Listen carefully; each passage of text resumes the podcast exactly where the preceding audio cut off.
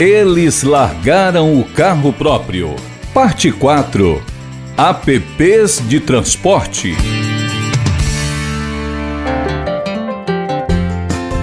O engenheiro Dario Fontinelli, de 39 anos, abandonou seu automóvel quando descobriu as vantagens de fazer pequenos percursos rodando em carros de aplicativo de transporte em 2019.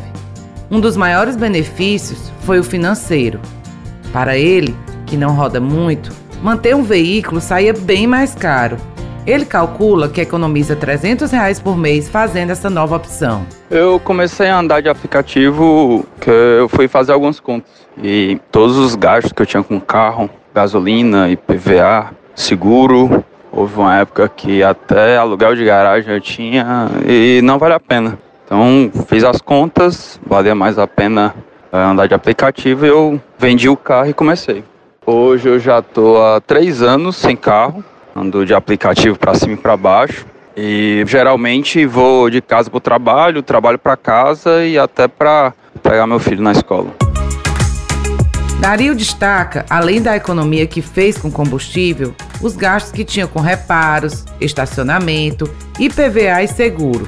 Hoje, ele não tem alguns problemas do dia a dia, como buscar um local para estacionar o carro, algo comum em grandes centros urbanos como Fortaleza. Nos passeios nos finais de semana, ele também não precisa se preocupar com a segurança do veículo enquanto se diverte com a família. A grande vantagem que eu vejo é a financeira, que quando você faz as contas é muito caro você manter um carro, principalmente se você tem percursos pontuais, só o percurso de manhã e o percurso do final da tarde, ainda mais se esses percursos são curtos. E também quando você sai em final de semana, vai para alguns locais, não precisa se preocupar com estacionamento, não precisa se preocupar com roubo de carro, não precisa se preocupar com a segurança dele, vamos dizer assim.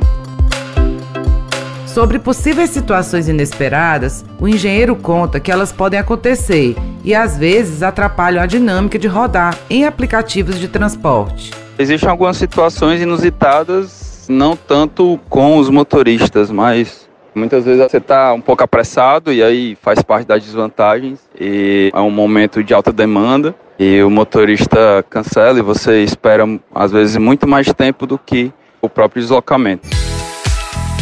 Dario também é ciclista e, com relação ao que pode melhorar para rodar em carros de aplicativo, de bicicleta ou transporte público pela malha viária de Fortaleza, ele dá sua opinião. A malha viária de Fortaleza sofreu várias mudanças nos últimos anos e foi bem expandida, apesar de você não ter sempre interligações, são coisas que podem melhorar, e também com os corredores de ônibus beneficiando a população em geral que eu acho que poderia melhorar é a segurança desses pontos.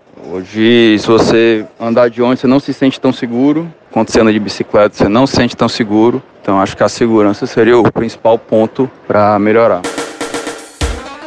Dario Fontinelli foi o quarto dos cinco personagens da série de reportagens Eles Largaram o Carro Próprio, sobre cidadãos de Fortaleza que passaram a adotar outros modais de transporte urbano após melhorias de mobilidade que tivemos nos últimos anos.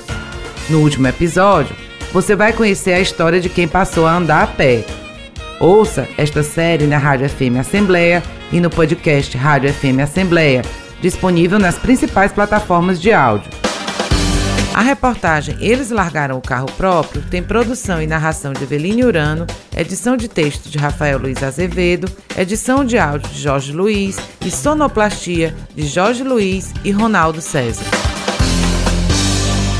Compartilhar iniciativas. Esta é a meta da Assembleia Legislativa do Estado do Ceará. Rádio FM Assembleia 96,7. Com você, no centro das discussões.